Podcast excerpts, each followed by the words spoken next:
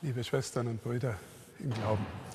Ich möchte mit Ihnen heute über YouTube-Videos sprechen.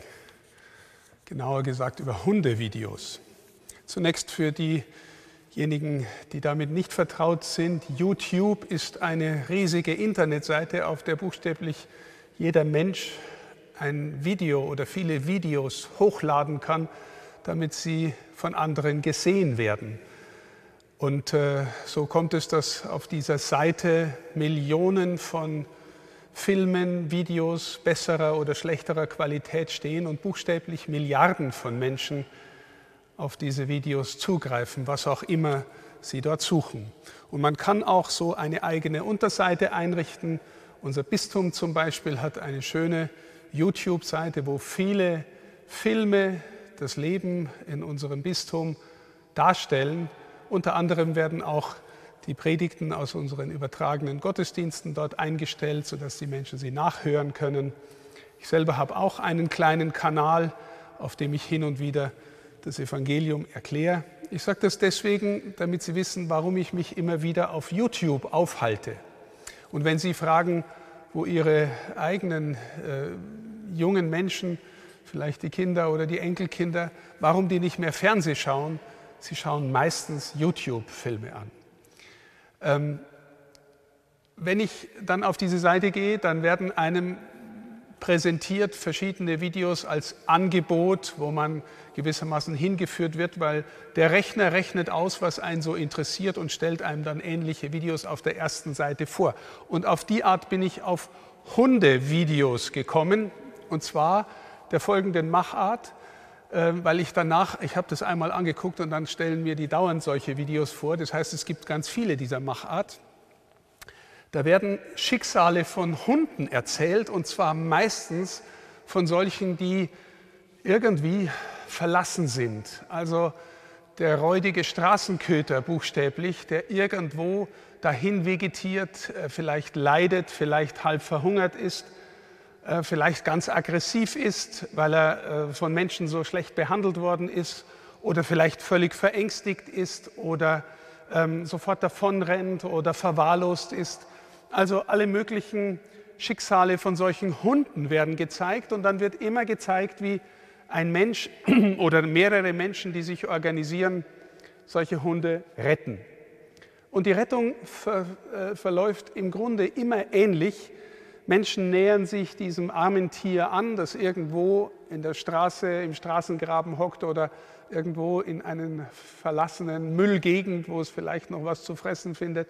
Menschen nähern sich diesem Tier an, indem sie zunächst äh, ihm gut zureden, ähm, indem sie sich klein machen, auf Augenhöhe begeben praktisch, indem sie erstmal ein wenig Futter hinwerfen, so aus der Distanz und so nach und nach nähert sich das Tier dann an, irgendwann frisst es aus der Hand, irgendwann äh, lässt es sich vielleicht streicheln, irgendwann lässt es sich eine Leine umlegen und dann kann man es ähm, zum Tierarzt bringen oder ins Tierheim oder aber, und das passiert auch ganz oft, mit nach Hause nehmen, in eine Familie.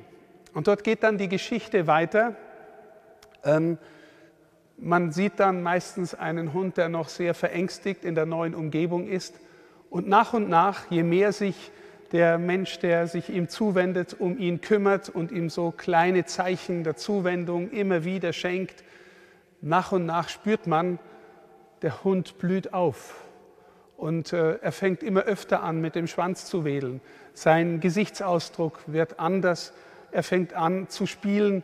Er fängt an, auf Zuruf zu kommen, zu gehorchen. Und man merkt plötzlich, in dem Hund ist wirklich neues Leben. Und solche Videos gibt es eine ganze Reihe, meistens dann auch mit der Absicht, Spenden zu generieren für Organisationen, die sowas machen. Warum erzähle ich das? Weil das Schlüssel, der Schlüsselmoment von allen diesen Filmen ist immer Vertrauen. Dass das Tier Vertrauen gewinnt. Und ich möchte mit Ihnen anhand dieser Geschichte, die ich erzählt habe, die drei biblischen Texte kurz durchgehen, die wir gehört haben, die man, für die man gewissermaßen so eine Geschichte als Folie nehmen kann. Wir hören in der ersten Lesung aus dem Buch der Chronik die Geschichte Israels zur Zeit des Niedergangs. Der, der Chronist dieses Buches schreibt, dass Israel immerfort und immer wieder ungehorsam war gegenüber Gott, nicht auf die Propheten gehört hat, den Kult hat verkommen lassen, das soziale Leben hat verkommen lassen. Es war kein Volk mehr, das irgendwie zu Gott gehört. Und äh, irgendwann sagt Gott, okay, jetzt ist genug, ihr folgt mir nicht mehr, jetzt lasse ich zu, dass die Babylonier Israel oder Jerusalem und den Tempel zerstören und die meisten von euch wegführen in die Gefangenschaft, in die Sklaverei, vor allem auch die jüdische Oberschicht und die religiöse Führung. Und dann lesen wir das interessante Wort, das, das Wort ging in Erfüllung, das der Herr durch Jeremia verkündet hatte.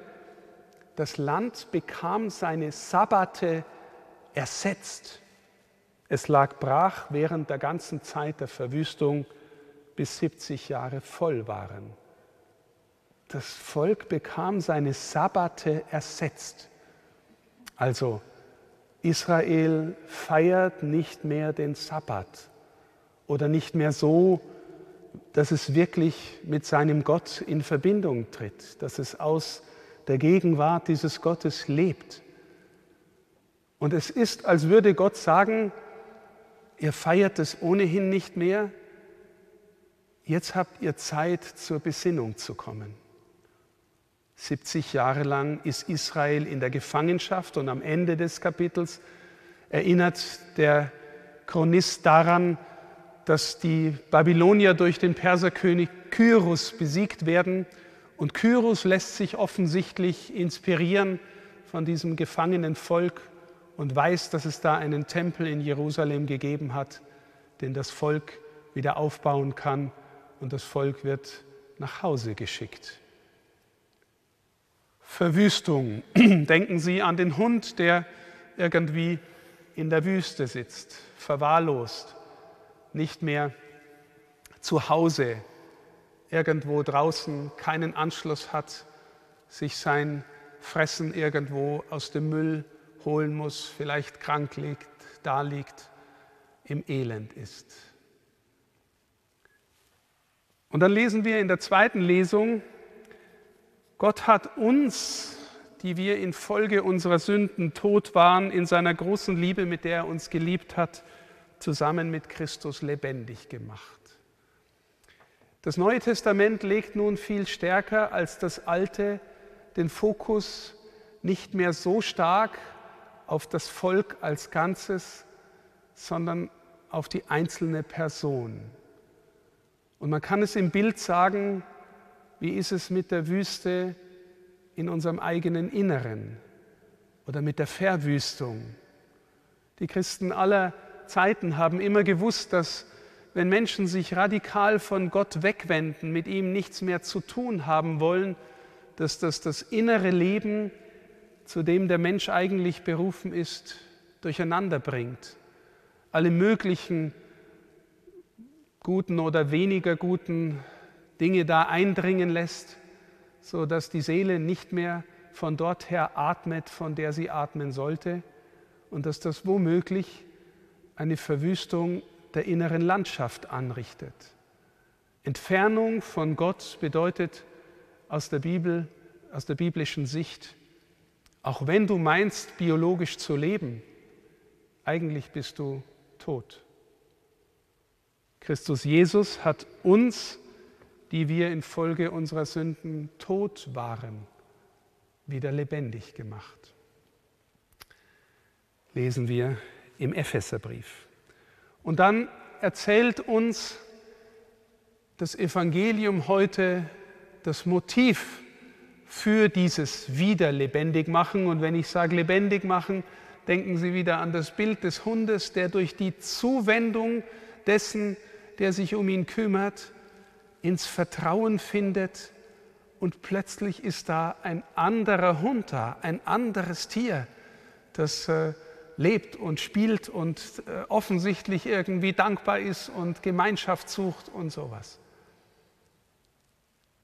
Das Motiv im Evangelium wird in einem einzigen Satz gesagt und wenn Sie einen Satz aus dem Evangelium mal auswendig lernen wollen, liebe Schwestern und Brüder, dann lesen Sie, lernen Sie diesen Satz auswendig. Er stammt aus dem Johannesevangelium und steht dort im dritten Kapitel, Vers 16. Gott hat die Welt so sehr geliebt, dass er seinen einzigen Sohn für sie hingab, damit jeder, der an ihn glaubt, nicht zugrunde geht, sondern das ewige Leben hat.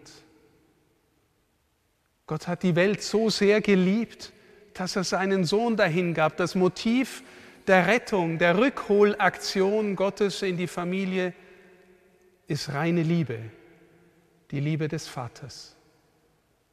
Und liebe Schwestern und Brüder, Vertrauen lernen heißt mit dem Herzen die Zeichen der Zuwendung Gottes sehen und interpretieren lernen, dass wir spüren, es gibt ihn und er ist tatsächlich ein guter Gott.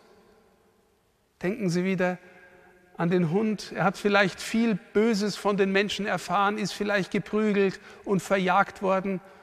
Und plötzlich gibt es da jemand, der sich kümmert. Und er muss lernen, im Vertrauen die Zeichen wahrzunehmen und sich anzunähern. Gott hat die Welt so sehr geliebt, dass er seinen einzigen Sohn dahingab es ist, als wollte uns Christus, der Gekreuzigte, sagen mit seinen ausgebreiteten Armen, glaubt mir doch, dass ich bereit bin, alles für euch zu geben und zu tun. Alles. Ich gebe euch mein Leben, mein Herz, meinen Schmerz. Aber lernt neu Vertrauen, dass es seinen einzigen Sohn dahin gab, damit jeder, der an ihn glaubt, nicht verloren geht, sondern das ewige Leben hat. Jeder, der an ihn glaubt, heißt jeder, der erkennt, wer er ist und deswegen auch Vertrauen zu ihm entwickelt. Die wichtigere Seite des Glaubens ist die Vertrauensseite, die Herzensseite. Wir beten nachher das Glaubensbekenntnis. Wir sagen in Sätzen, was wir glauben. Aber kommt Ihr Herz nach? Vertrauen wir, dass er es ist, den wir da bekennen?